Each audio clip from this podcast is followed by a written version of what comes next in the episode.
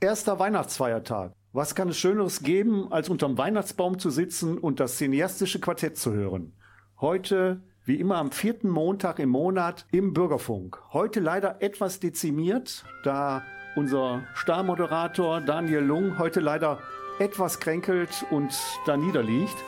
Wir senden ihm von hier aus erstmal beste Genesungsgrüße und hoffen, dass er beim nächsten Mal wieder auf den Beinen steht. The Cadillac stood by the house and the Yanks they were within.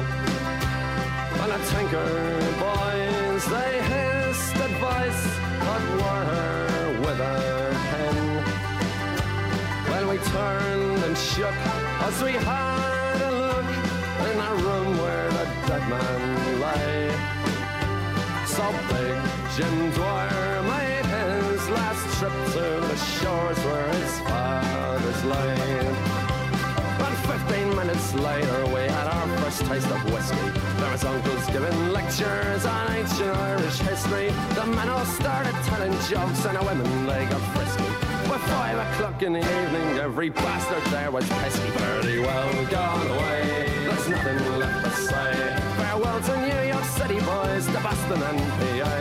He took them out with a well on cloud, and I often heard him say, I'm a free-born man of the USA. He fought the champ in Pittsburgh and he slashed him to the ground. He took on Tiny Tartanella and it only went one round. He never had no time for rights for drink or dice or horse. But he never threw a fight when a fight was right, so they sent him to the war. Very well gone away. Archer Joe and an Aaron Gomer loves in America. The calling of the rosary, Spanish wine from far away. I'm a freeborn man, love the USA. Yeah!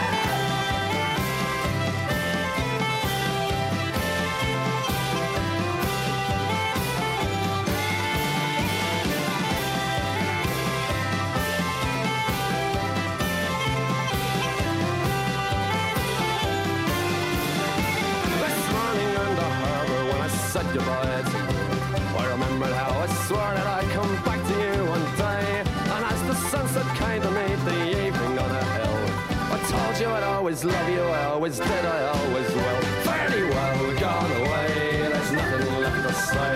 But to say adieu to your eyes as blue as the water in the bay. To Jim Dwyer, the man of war, who was often heard to say, I'm a freeborn man of the USA. I'm a freeborn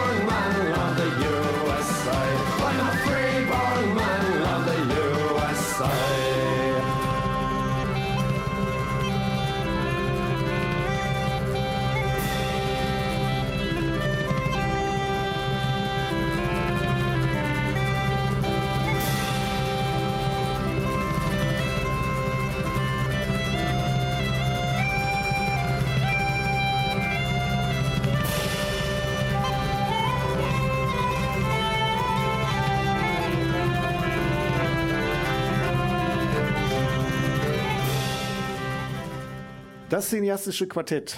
Heute mit unserer Jahressendung.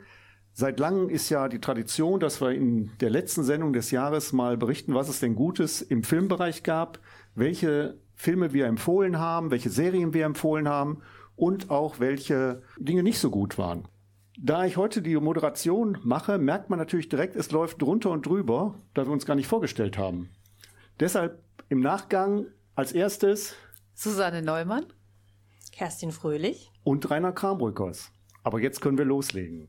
Und zwar mit den besten Filmen des Jahres, die jeder so für sich gesehen hat und wo jeder entscheidet, das waren sie. Susanne, beginn doch mal. Ja, ähm, ich habe lange gegrübelt, was habe ich denn gesehen und äh, was ist mir nachhaltig im Gedächtnis geblieben und ähm, habe mich teilweise nochmal durch unsere Sendung gehört und da ist mir aufgefallen, dass ich schon sehr früh im Jahr meinen Film des Jahres gesehen habe und zwar The Black Phone, Sprich nie mit Fremden. Ein ähm, Film, der so in den Bereich Fantasy-Thriller geht. Und zwar spielt er 1978. Die Ausstattung ist perfekt. Es geht darum, dass ein Kindesentführer in einer Kleinstadt umhergeht und die Kinder, der nennen ihn den Greifer und ähm, haben auch Angst vor ihm, aber so als Kinderspiel dann teilweise auch. Wir ähm, haben als Hauptfiguren die Geschwister Gwen und Finney Blake, die mit ihrem alkoholkranken Vater zusammenleben und äh, ein Junge aus ihrer Schule verschwindet dann. Und Gwen hat so ein bisschen übersinnliche Fähigkeiten und in ihren Träumen bekommt sie Hinweise auf den Entführer. Und dann wird ihr Bruder entführt. Ähm, wir sehen dann auch den Raum, ähm, wo die Kinder beziehungsweise äh, das jeweilige Kind dann aufwacht karg mit einer Matratze ausgestattet und so ein altes Bakelit-Telefon, so ein schwarzes, hängt an der Wand und das klingelt. Und äh, dann geht das entführte Kind da dran und dann ist das ein anderes entführtes Kind, was vorher mal entführt wurde und gibt dem jetzigen Kind Tipps, wie es entkommen kann. Das Telefon hat keine Schnur, also keine Verbindung zur Außenwelt. Das ist dann dieses Übersinnliche. Und parallel zu diesen Geschehnissen im Keller sehen wir, wie die Ermittler versuchen, ähm, ihre Arbeit äh, zu machen und ähm, natürlich den Täter zu finden. Das ist sehr spannend. Man merkt aber auch, die Vorlage ist von Stephen King. Sehr atmosphärisch. Man fiebert natürlich mit den Kindern mit, will, dass die äh, wieder freikommen und so weiter. Es war ein Kinofilm, allerdings im Vorjahr, im Juni 2022, wie ja meistens. Und dann kann man ihn jetzt als Kauffilm auf verschiedenen Portalen sehen oder auch bei Wow. Also ich ähm, fand ihn sehr spannend, äh, nachhaltig im Gedächtnis geblieben, The Black Phone. Okay, und hast du noch einen? Ähm, ich denke, jetzt seid ihr erstmal dran. Okay. Wir merken gerade, es läuft hier drunter und drüber in dieser Sendung. Kerstin. Ja, also ich äh, muss sagen, ich, ähm, ich musste auch sehr intensiv recherchieren, was ich denn alles gesehen habe, weil so auf, äh, also ganz spontan ist mir irgendwie nichts eingefallen, also kein Film, bis auf den zweiten Film, den ich gleich besprechen möchte. Aber ähm, nach langem Nachdenken und Suchen bin ich dann auf der denkwürdige Fall des Mr. Poe gekommen, äh, den ich tatsächlich ganz am Anfang des Jahres gesehen habe. Also es ist auch schon relativ lange her. Ähm, der läuft auf Netflix und äh, den hat der Daniel hier in der Sendung besprochen und aufgrund seiner Vorstellung habe ich mir den angeguckt. In dem Film spielt Christian Bale einen pensionierten New Yorker Polizisten, August Landor, der im Jahr 1830 einen Mord an einer Militärakademie aufklärt. Der Tote wird da erhängt aufgefunden und später stellt man fest, der, dem wurde das Herz rausgenommen. Also irgendwas ist da irgendwie sehr mystisch. Und äh, der, der Kommissar erhält Unterstützung von einem Kadetten und der heißt Edgar Allan Poe. Und tatsächlich war Edgar Allan Poe auch äh, vor seiner Schriftstellerkarriere an einer Militärakademie. Also insofern ist das korrekt, aber der Rest der Geschichte ist total erfunden. Äh, aber nichtsdestotrotz ist das eine ganz schön inszenierte Kriminalgeschichte es gibt versteckte Hinweise auf spätere Werke von Edgar Allan Poe. Es ist alles sehr düster, es ist monochrom, äh, es spielt auch im Dunkeln mit Kerzenlicht und das ist alles atmosphärisch total gut gemacht und ähm, hat mir sehr gut gefallen. Also abgesehen davon, dass ich Christian Bale sowieso als für einen absolut genialen Schauspieler halte, hat mich Bildsprache und Ästhetik und auch die Geschichte haben mich total überzeugt und äh, es gibt einige Wendungen. Auf jeden Fall quasi Platz zwei bei mir der Filme des Jahres. Okay, das heißt, wir haben bisher einen Horrorfilm, einen Krimi. Mhm. Und dann bringe ich jetzt mal den Vorschlag rein, den der Daniel gemacht hat, den er nämlich für den besten Film des Jahres erklärt hat. Wer die letzte Sendung gehört hat, weiß es höchstwahrscheinlich sogar schon, nämlich Das Lehrerzimmer. Ein deutscher Film, den der Daniel hoch gelobt hat mit äh, Leonie Benesch in der Hauptrolle ist ein Film über eine Lehrerin, die an der Schule versucht herauszubekommen, wer hinter einem Diebstahl steckt. Es ist scheinbar ein sehr beeindruckender Film, weil der Daniel, als er die Geschichte erzählt hat, überhaupt nicht zu stoppen war, ob des Lobs über diesen Film. Insofern will ich es einfach nur mal weitergeben. Wer also einen guten deutschen Film sehen möchte, dem sei empfohlen das Lehrerzimmer. Man kann ihn über DVD und über äh, Blu-ray bekommen. Er ist aber auch in vielen Streaming-Diensten inzwischen abrufbar, wenn auch nicht umsonst. Aber äh, es soll auf jeden Fall lohnenswert sein. Und er ist auch für den Oscar vorgeschlagen als deutscher Beitrag zum Auslands-Oscar. Also das Lehrerzimmer eine Empfehlung vom Daniel. Und ich will auch noch mal kurz auf einen Vorschlag von mir kommen.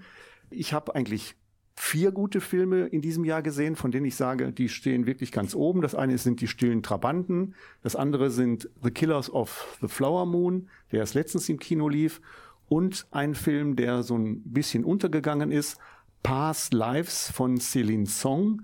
Es ist ein Liebesfilm. Einer muss dem Horror- und Krimi-Genre ja etwas entgegensetzen, wo es darum geht, dass in Korea, in Südkorea, zwei Kinder, ein Junge und ein Mädchen, sich kennenlernen, viel Zeit miteinander verbringen und das Mädchen dann im Alter von 10, 12 Jahren nach Amerika auswandert und 25 Jahre später treffen die wieder aufeinander in New York und plötzlich kommen wieder alte Gefühle hervor, obwohl beide in Beziehungen stecken, äh, wird es dann doch plötzlich ein bisschen schwierig. Das Ganze ist unheimlich schön gemacht. Das ist mit einer tollen äh, Schauspielerin, die die Hauptrolle belegt. Es ist mit guter Musik gemacht und es ist ein Liebesfilm, der nicht kitschig ist, sondern der einfach sehr nüchtern viele emotionale Dinge rüberbringt. Also mir hat Past Lives wirklich sehr gut gefallen und war sicherlich einer für meinen Geschmack der besten Filme in diesem Jahr.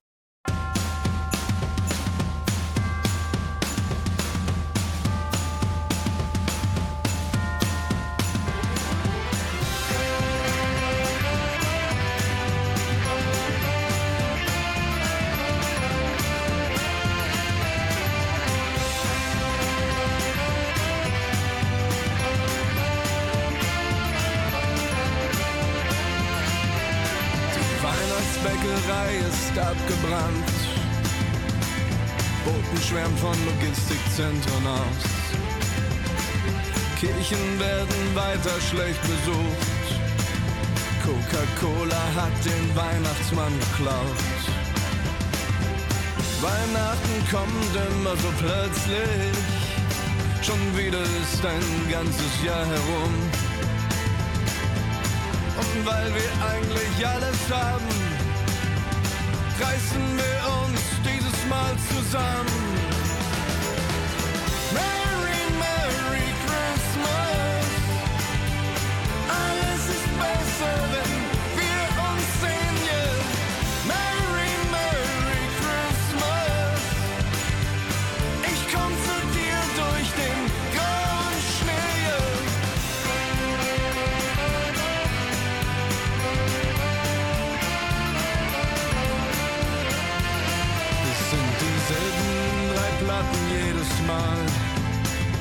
Dieselben Lieder, wie es schon immer war. Die gleichen Speisen und der gute alte Streit, dieselbe Liebe und viel zu wenig Zeit. Weihnachten kommt immer so plötzlich, schon wieder ist ein ganzes Jahr herum. Und durch das Wutgeschrei und den grauen Schnee versuche ich zu dir zu kommen. Christmas.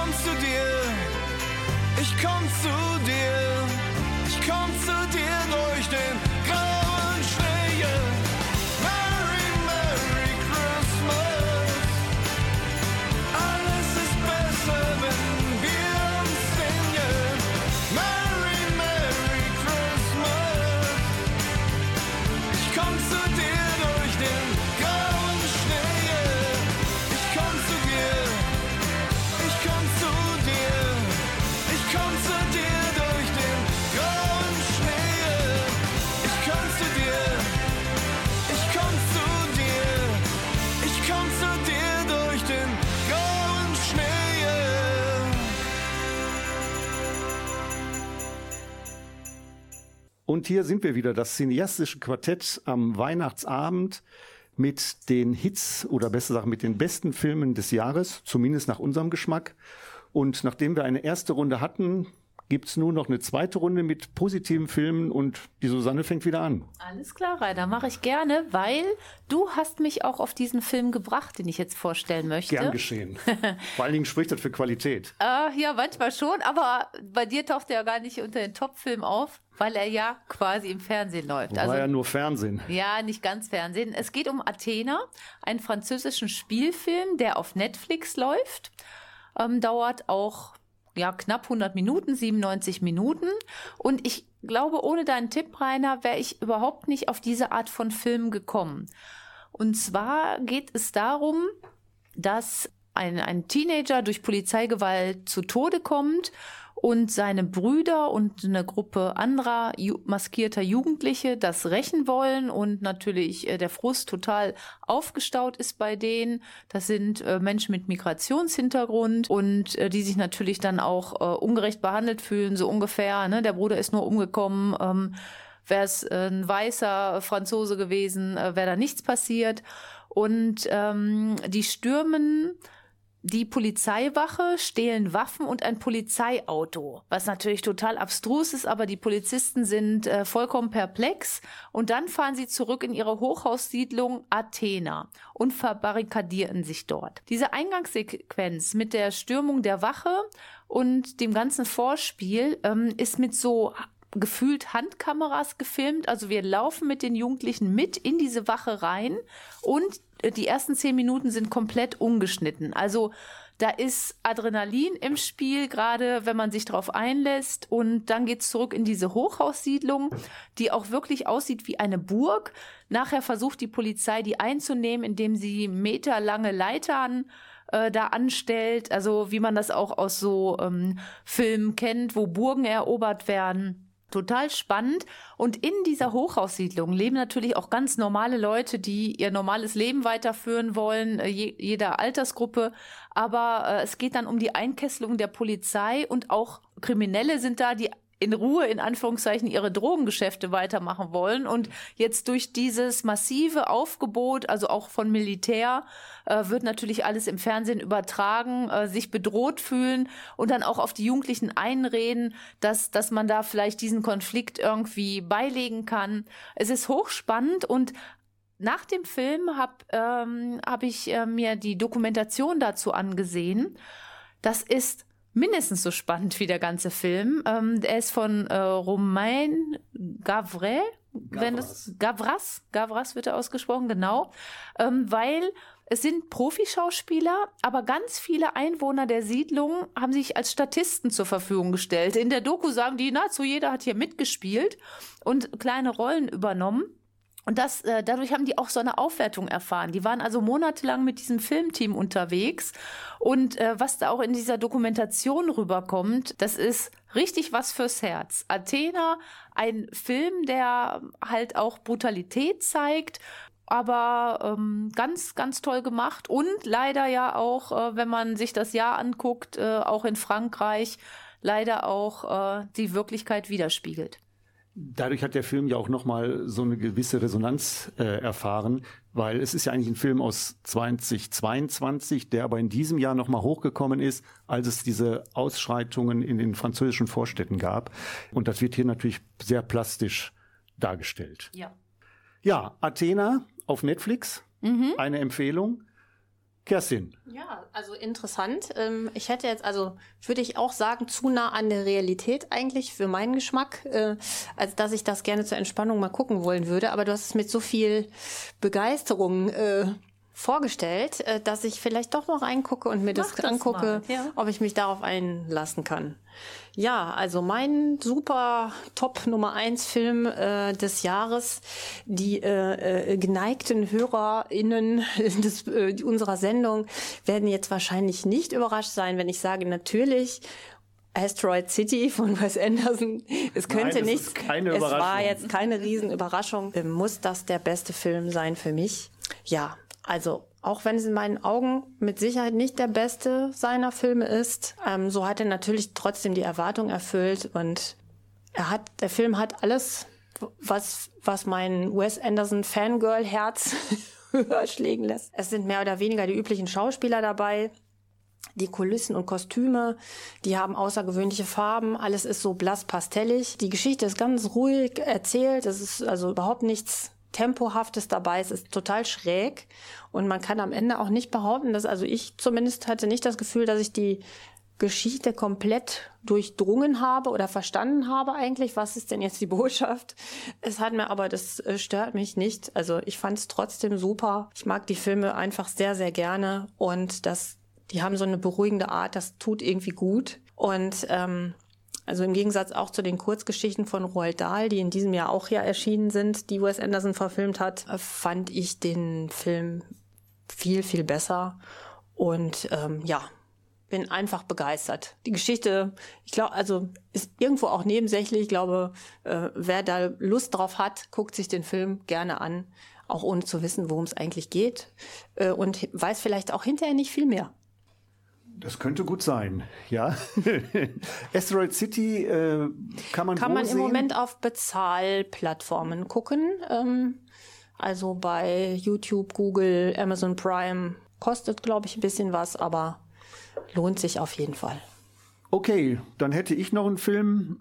Nee, ich nehme erst den vom Daniel. Der Daniel hat ja auch einen zweiten Film vorgeschlagen und zwar She Said. She Said hatten wir auch hier in der Sendung gehabt. Das ist ein amerikanischer Film, aber mit einer deutschen Regisseurin, Maria Schrader, die wir ja alle verehren, weil sie ja die wunderbare Serie übers Schachspielen gemacht hat. Damen Gambit. Rainer, bist du sicher mit Maria Schrader und Damen Gambit? Also da sehe ich nie, wenig Verbindung. Also wo du das sagst, muss ich jetzt doch noch mal langsam nachdenken. also ich empfehle auf jeden Fall jetzt noch mal das Damen-Gambit. Das empfehle ich auch. Aber Maria Schrader hat es, glaube ich, nicht gedreht, sondern ich glaube, die war da nicht ich verwechsel das dabei. jetzt mit unorthodox. Das kann sein. Aber ja. unorthodox war groß. Den habe ich nicht. Ne? Also für alle, die es noch nicht gesehen haben, kann ich nur empfehlen, unorthodox von Maria Schrader und das Damen-Gambit von Auf wem jeden auch Fall. immer. Großartige Serie. Und äh, hier hat sie einen Film gemacht, der befasst sich mit der Arbeit von zwei Journalistinnen, die über Harvey Weinstein, Harvey Weinstein berichten und dessen Umgang mit Schauspielerinnen und ähnlichen weiblichen Wesen in seiner Umgebung. Die beiden Frauen haben durch ihre journalistische Arbeit sozusagen die MeToo-Bewegung eingeleitet und äh, es ist ein sehr ruhiger Film, der sehr speziell einerseits um die, sich um die journalistische Arbeit kümmert der Frauen, aber auch eben um ihr Umfeld. Da geht es also auch viel darum, unter welchen Bedingungen sie als Frauen arbeiten müssen. Ist ein sehr empfehlenswerter Film und insbesondere, der Daniel hat gesagt, zweitbester Film in diesem Jahr. Auch hier wieder der Hinweis, kann man als Disc sehen oder als Blu-ray und auf Prime Video, auf Apple TV, Magenta kann man ihn auch für Geld bekommen. She Said von Maria Schrader. Und ich hatte auch noch einen guten Film gehabt, nämlich Empire of Light. Meiner Meinung nach der für mir meinen Geschmack beste Film des Jahres, obwohl ich ein bisschen den Eindruck habe, dass ich damit alleine stehe. Meine Frau hat schon gesagt, na ja, ging so und die Kritik war auch nicht so ganz begeistert. Aber mir hat dieser Film richtig gut gefallen.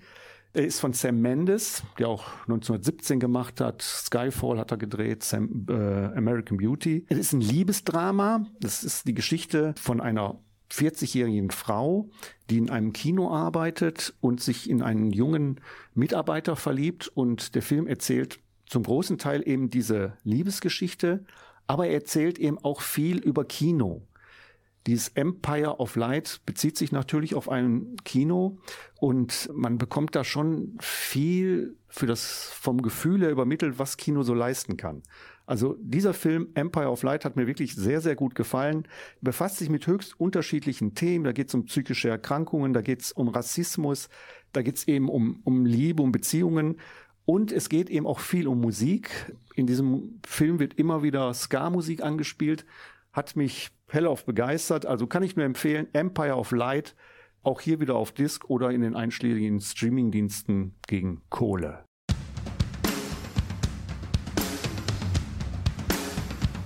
So this is Christmas, and what have you done? Another year over, a new one's begun. And so this is Christmas. I hope you have fun.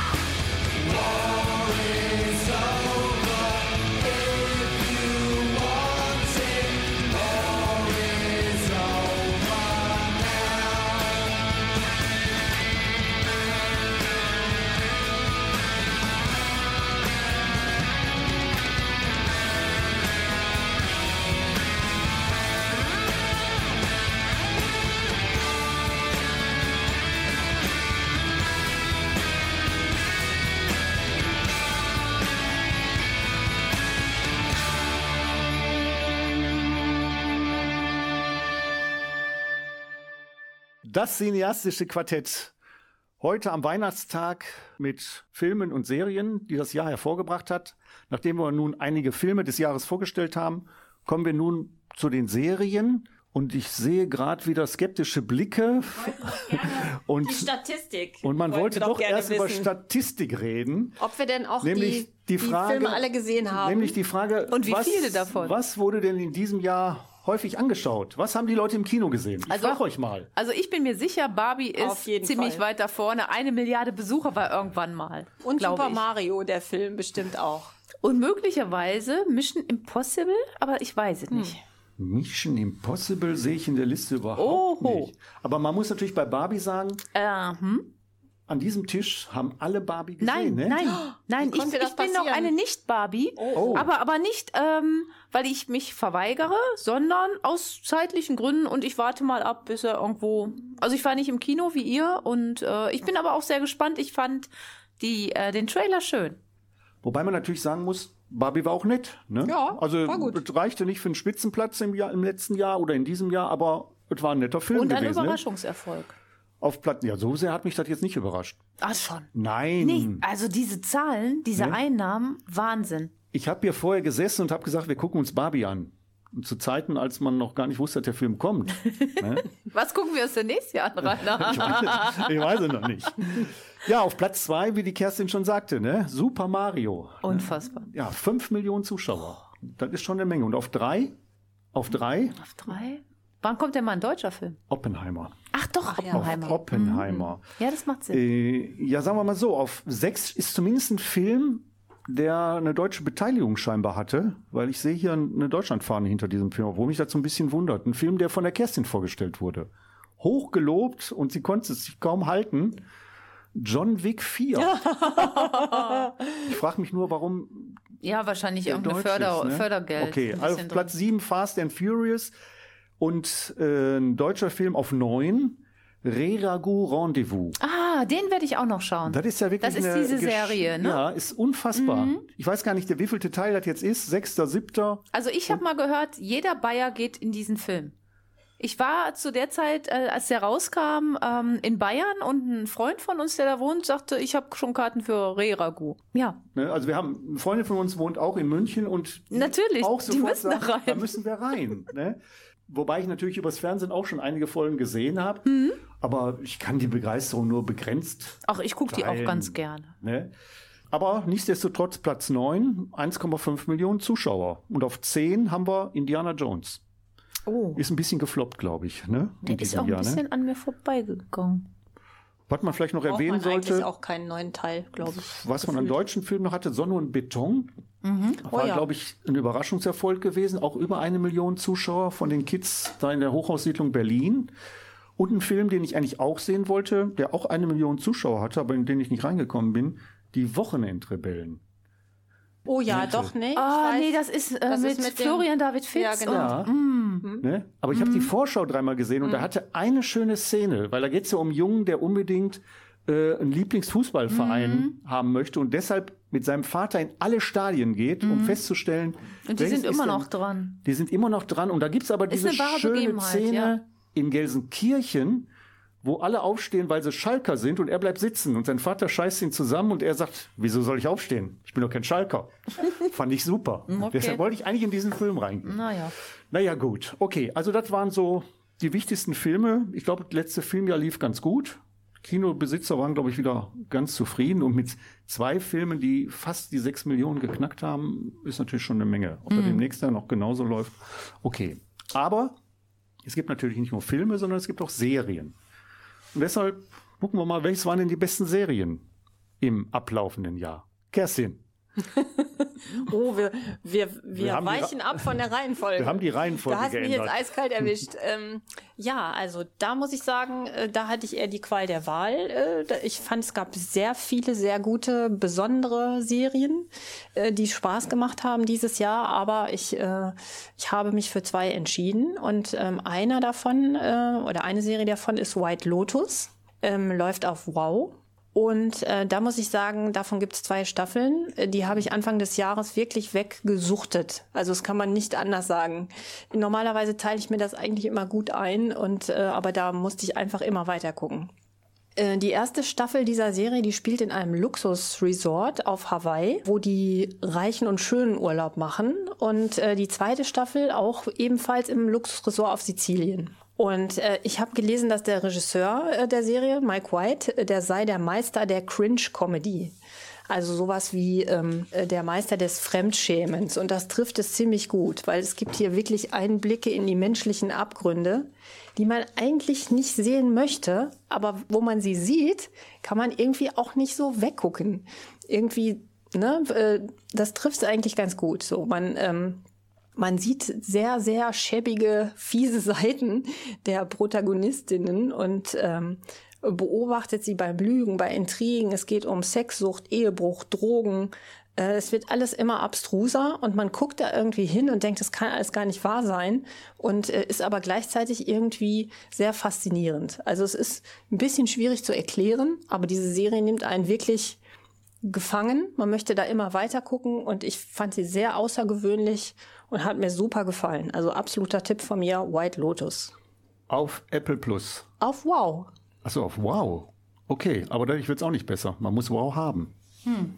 Das stimmt. Oder man kann es, glaube ich, auch kaufen bei iTunes.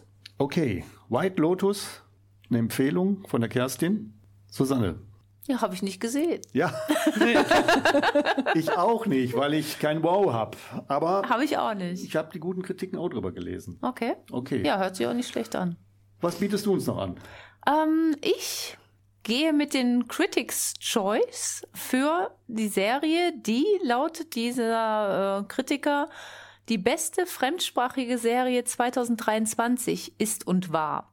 Und zwar Teheran. Mittlerweile gibt es zwei Staffeln davon. Ich sehe auch Nicken in der Runde. sie auch gesehen. Ich fand sie auch sehr, sehr gut. Ja, super spannend. Läuft auf Apple Plus. Es ist eine israelische Serie und ein Spionage-Thriller. Es geht da um den Konflikt Israel-Iran. Wir starten quasi mit in den Flieger und uns werden verschiedene Passagiere vorgestellt, äh, die wir beobachten. Äh, Da ist ein Pärchen, die Frau voll verschleiert, der Begleiter sehr schweigsam, aber auch ein äh, junges israelisches Pärchen, die zu einem Musikfestival wollen. Und ähm, blöderweise landet die Maschine wegen eines Notfalls quasi in Teheran äh, zwischen. Und das ist für Israelis, die dürfen Teheran eigentlich nicht betreten. Und ähm, die werden dann in einen Verhörraum geführt. Äh, beide sind dann super nervös und werden von einem Beamten verhört. Und dann knü- verknüpfen sich quasi ähm, oder begegnen sich die beiden Frauen, die Vollverschleierte und äh, die Israelin, auf der Toilette. Und die Israelin erkennt die Frau als Militärgenossin aus der israelischen Armee. Und die Frau verneint das und im Verhörraum bekommt äh, der Beamte das aber mit und äh, jetzt haben beide Frauen ein Problem. Und wir ähm, stellen also wirklich fest, äh, die vollverschleierte äh, Frau hat ihre Identität gewechselt, taucht äh, in das Leben dann ein. Sie soll nämlich ähm, die iranischen Flugabwehrraketen zerstören, damit israelische Kampfflugzeuge ein Atomkraftwerk bombardieren können und den Iran daran hindern, eine Kernwaffe zu produzieren. Das ist ihre große Aufgabe. Es ist eine Mischung aus Homeland und The Americans. Ganz spannend, verrückterweise ist der äh, Beamte von Shaun Toop gespielt, äh, kommt auch in zehn Folgen von Homeland vor. Und wir beobachten ihn, wie er immer weiter ermittelt, auch äh, als seine Vorgesetzten sagen, nee, ist okay und lass es sein. Es geht total viel schief bei den ganzen Protagonisten und äh, es ist sehr, sehr, sehr spannend. In der zweiten Staffel taucht Glenn Close auf und eigentlich sollte 2023 die dritte Staffel produziert beziehungsweise sogar schon ausgestrahlt werden.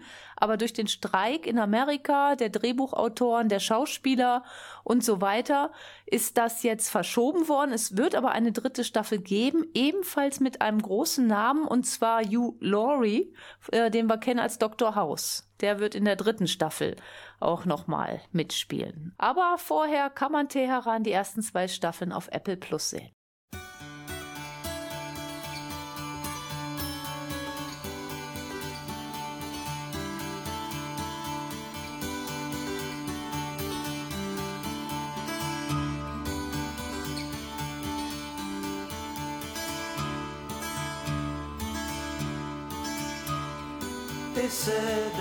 Snow at Christmas. They said there'll be peace on earth. But instead it just kept on raining. A veil of tears for the virgin birth. I remember one Christmas morning, a winter's light and a distant choir, the peal of a bell and that Christmas tree smell, and eyes full of tinsel and fire.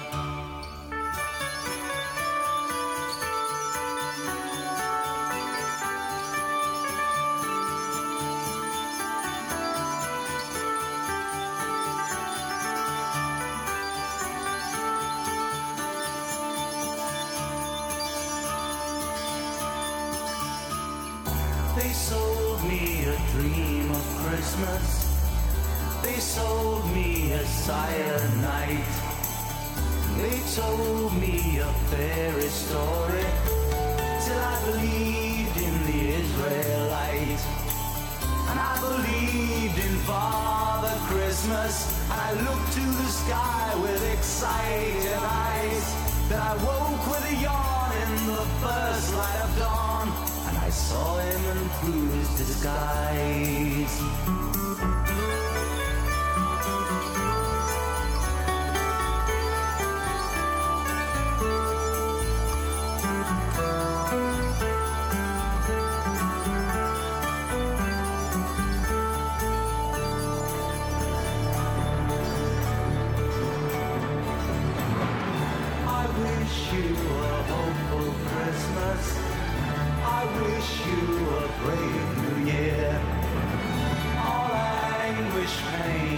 Sadness.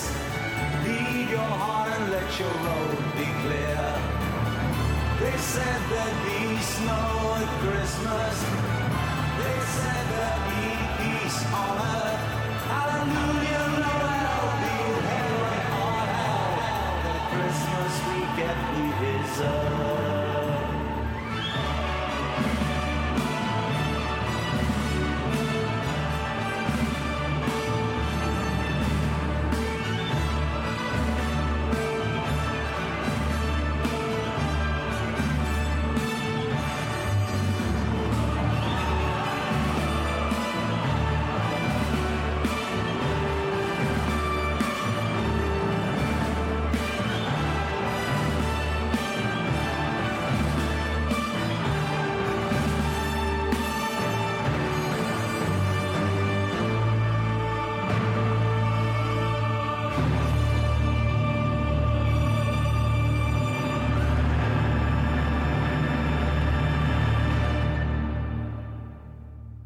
Wir sind wieder beim cineastischen Quartett am ersten Weihnachtstag und wir befassen uns gerade mit den Top-Serien des Jahres 2023. Und auch hier hat unser Star-Moderator, der im Moment etwas kränkelt, äh, uns Mitteilung gemacht, was wir zu empfehlen haben. Und zwar auf Prime Video die Serie Daisy Jones and the Six nach einem Roman von Taylor Jenkins Wright, den ich sogar zufälligerweise gelesen habe. Es handelt vom Aufstieg und Niedergang einer fiktiven Rockband. Es geht dabei, wie es sich für Rockbands gehört, um Drogen, um Alkohol. Es geht um Beziehungskisten, Liebe. Es geht um Neid und Missgunst. Äh, Und das Ganze mit unheimlich viel Musik. Die Hintergrundrecherchen ergibt, dass sich hierbei um eventuell die, Geschichte von Fleetwood Mac handeln soll. Zumindest soll es sich dran angelehnt haben, weil es war ja auch eine Band, die schon viel miteinander im Clinch lag. Das Ganze hat eine tolle Musik und äh, ist eine durch und durch Top-Empfehlung vom Daniel Daisy Jones and the Six auf Prime Video. Kerstin, hast du noch was? Ja, ich habe auf jeden Fall auch noch eine Serienempfehlung und zwar äh, Only Murders in the Building. Das läuft bei Disney Plus. Auf die dritte Staffel hatte ich schon sehr gewartet und äh, hat auch Erwartungen, die Erwartungen erfüllt. Ich fand sie wieder absolut klasse. Die Serie dreht sich um drei PodcasterInnen, äh, die Morde in ihrem Apartmentgebäude in New York aufklären und das ist, also für mich ist es echt so ein Serienjuwel, weil diese Geschichten, also ne, dann klar geht's da auch um Mordfälle jedes Mal, wird dann ermittelt, aber letztendlich wird es alles getragen von den drei Hauptdarstellerinnen, ähm, und zwar Steve Martin, Martin Short und Selena Gomez. Und da sch- zwischen denen stimmt einfach die Chemie, das passt einfach, die sind alle, die sind alle drei sehr schräg und besonders. Und die Gags, die sitzen und ähm, gibt sehr viele Irrungen und Wirrungen. Und das ist einfach, also die Serie macht einfach wirklich Freude. Auch in der dritten Staffel. Und ich finde, das ist schon auch was Besonderes, wenn man wirklich drei gute Staffeln ähm, von der Serie gesehen hat. Also insofern von mir ein weiterer Serientipp, Only Murders in the Building. Du hast das ja schon ein paar Mal vorgestellt und das wäre für mich ein Grund, da mal bei Disney reinzugucken, weil den hatte ich bisher überhaupt noch nicht abonniert. Aber ähm, ja, wenn man das so hört, also sehr interessant. Ja, ist wirklich klasse. Gut, dann habe ich zum Abschluss noch eine Serie, die eigentlich aus dem letzten Jahr ist. Die tauchte eigentlich im November, Dezember letzten Jahres auf. Aber zu sehen bekamen sie man sie dann doch erst im neuen Jahr. Insofern will ich sie jetzt nochmal empfehlen. Und zwar The English von Hugo Blick. Es ist eine sechsteilige englische Western-Serie mit Emily Blunt in der Hauptrolle und als zweiten Schauspieler, der eine große Rolle spielt, Chase Spencer. Eine Entdeckung, die allein schon deshalb empfehlenswert ist. Die Geschichte handelt von einer Engländerin, die nach Amerika kommt, weil sie den Mann sucht, den sie für den Tod ihres Sohnes verantwortlich macht. Und sie trifft eben auf Eli Whip, es ist ein indianischer Kavalleriescout, und die beiden äh, machen sich nun auf dem Weg durch Amerika sozusagen nach Wyoming. Diese Serie besteht aus sechs Teilen, verfolgt eine Handlung von insgesamt über 35 Jahre und die Serie wird getragen von zwei wirklich tollen Hauptdarstellerinnen und einer tollen Parade an skurrilen Personen, die in dieser Serie auftauchen und die eine wirklich tolle Kameraarbeit hat. Also der, was der Kameramann für diese Serie auf die Beine gestellt hat, ist schon wirklich klasse. Es ist wirklich ein amerikanischer Western, farbiger, melancholischer, gewaltiger, wie man es schon lange nicht mehr gesehen hat. Wobei er eben nicht amerikanisch ist, sondern englisch, aber man erinnert sich immer an amerikanische Filme. Es geht um Rache, es geht um Identität, es geht um Gier und Macht, um Genozid und Liebe. Man ist immer wieder dran, an Sergio Leone zu denken, weil da ist schon jemand von Sergio Leone inspiriert worden und auch die Musik klingt ein wenig nach Ennio Morricone. Also ist eine Serie, die ich wirklich nur empfehlen kann, insbesondere für Leute, die gerne Western schauen. The English von Hugo Blick. Dann ist das ja auch was für einen Daniel. Der schaut gerne Western, der schaut gerne Emily Blunt an. Ich weiß, dass der Daniel die Serie dass, ich weiß, dass der Daniel die Serie gesehen hat und er weiß, ich weiß, äh, er wird mir zustimmen. Okay. Ne? Ja, was die Serien betrifft, wären wir soweit durch. Wir wollen die letzten Minuten vielleicht noch mal nutzen, um mal auf Filme hinzuweisen, die wir nicht so doll fanden. Auch die wird es ja gegeben haben, den einen oder anderen, weil es jedes Jahr passiert. Was sagt ihr dazu? Also ja, man muss die Leute ja auch warnen. Ich warne vor Infinity Pool, ein äh, Film, der, glaube ich, auf Netflix läuft und äh, vom Sohn von Cronenberg stammt. Und äh, ich hatte den Eindruck, er wollte seinen Vater in vollkommener Absurdität übertreffen. Wahrscheinlich, um seine Liebe zu gewinnen. Ich habe keine Ahnung, was da schiefgelaufen ist. Es geht, äh, die ähm, Beschreibung hörte sich super an. Es geht auch um ein äh, tolles Ferienressort. Ähm, ein Pärchen ist dort, lernt ein anderes Pärchen kennen und die sagen, lass uns doch mal einen Ausflug machen. Die sind in einem fiktiven Land, wo es ähm, eigentlich gefährlich ist, außerhalb äh, der Mauern des Resorts ähm, sich zu bewegen. Aber die sagen, nein, wir kommen ja im Hellen zurück, alles gut. Und mieten sich zusammen zu viert ein Auto, fahren durch die Gegend und äh, es passiert, äh, was passieren muss. Die trinken und überfahren einen Menschen. Und am nächsten Morgen ähm, wollen die dann, äh, fahren zurück in, in das Hotel, wollen flüchten und da klopft aber schon die Polizei äh, an die Zimmertür und nimmt die Menschen mit. Und der Fahrer, der also den Sohn ähm, oder den, die Person getötet hat, sagt, äh, die Gesetze des Landes besagen ähm, Auge um Auge in diesem Land. Das heißt, die Familie darf ihn jetzt töten. Es sei denn, er äh, entscheidet sich gegen eine Zahlung von viel Geld dafür, äh, dass ein, eine Kopie von ihm angefertigt wird, die dann getötet wird. Also ein Klon. Und äh, ich sehe an euren Gesichtern schon total abstrus. Und äh, man wohnt dieser ähm, Tötung dann des Klons bei. Und dann ist das auch geheilt. Und so geht das weiter. Und was wir dann erst erfahren, ist, dass dieses Pärchen, was das andere Pärchen angesprochen hat, in so einer total schrägen Community ist, wo die dauernd Leute töten und dann mit ihrem Klon wiederum das gerecht wird. Es ist super, super abstrus und nicht gucken Infinity Pool. Das ist ganz schlimm. Dafür, dass du uns jetzt schon so viel über den Film erzählt hast, ne, äh, würde ich sagen, gucken wir vielleicht doch mal rein. Aber gut, wo kann man den denn nicht sehen? Ich glaube, auf Netflix war das.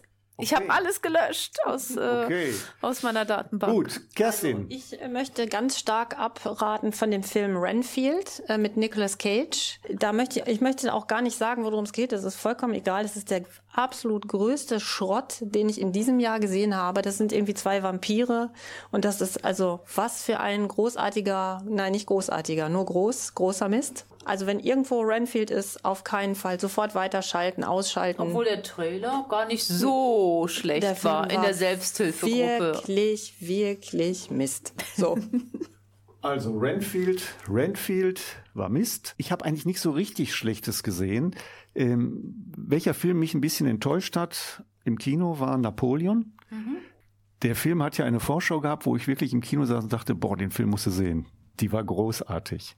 Aber als ich dann zweieinhalb Stunden im Kino gesessen habe, habe ich dann doch gedacht, boah, der hat doch Längen um Längen um Längen und wieder eine Schlacht und wieder die komische Beziehungskiste mit seiner Frau und wieder eine Schlacht.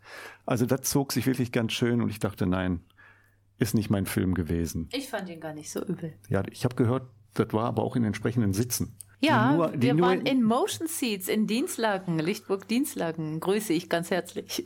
Okay. Ja, äh, nach dieser Empfehlung für das Dienstlagener Kino sind wir eigentlich durch. Die Zeit rennt uns davon. Äh, wir können nur noch einen Tipp geben, nämlich die nächste Sendung. Die kommt am 22. Januar 19, nee, 2024. Höchstwahrscheinlich wieder in vollständiger Besetzung. Wir sind zuversichtlich. Ja, und wir wünschen allen noch schöne Weihnachten. Schöne Weihnachten. Und einen für guten euch. Rutsch. Ja. Okay, einen guten Rutsch auch noch.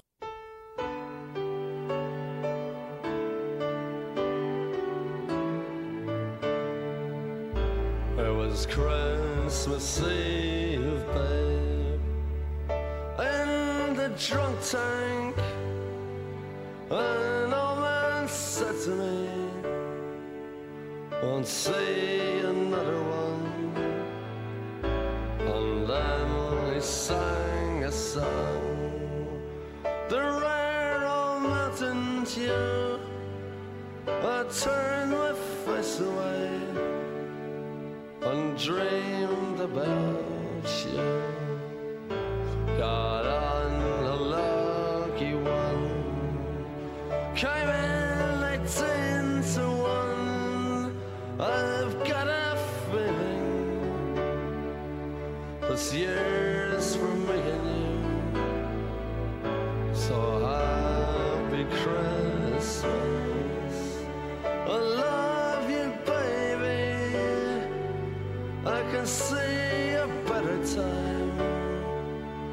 when all our dreams come true.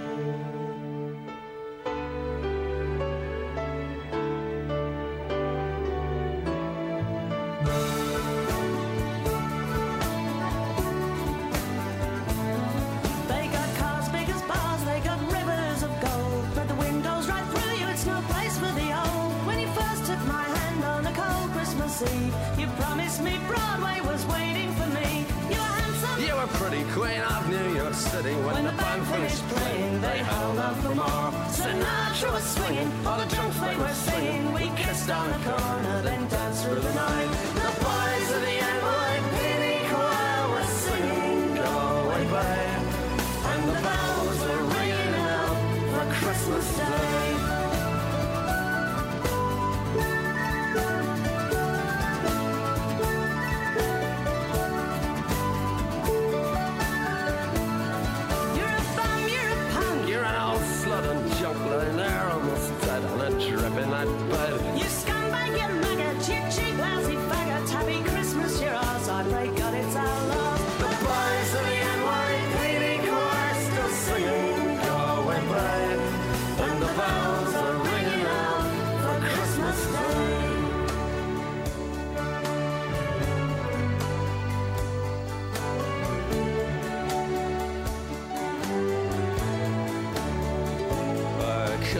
been someone.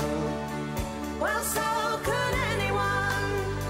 You took my dreams from me when I first found you. I kept them with me, babe. I put them with my own. Can't make it all alone. I built my dreams around you.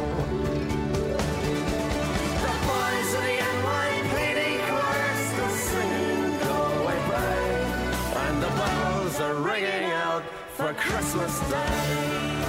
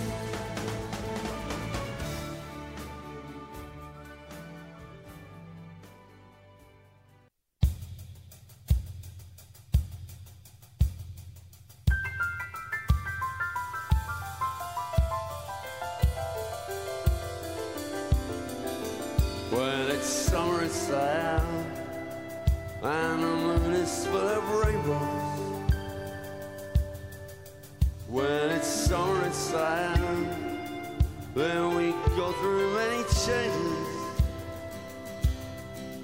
When it's summer it's inside, then all I really know is that I truly am. In the summer inside in the summer inside, in the summer inside. inside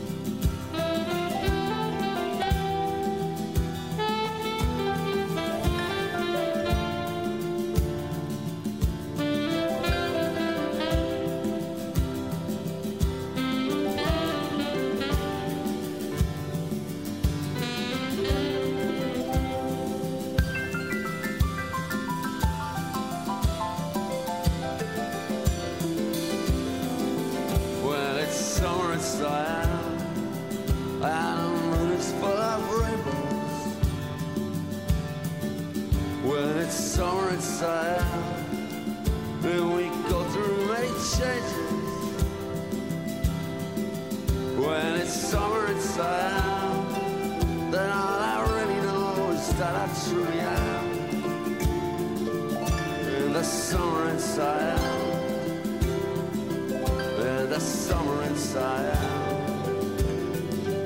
In the summer inside.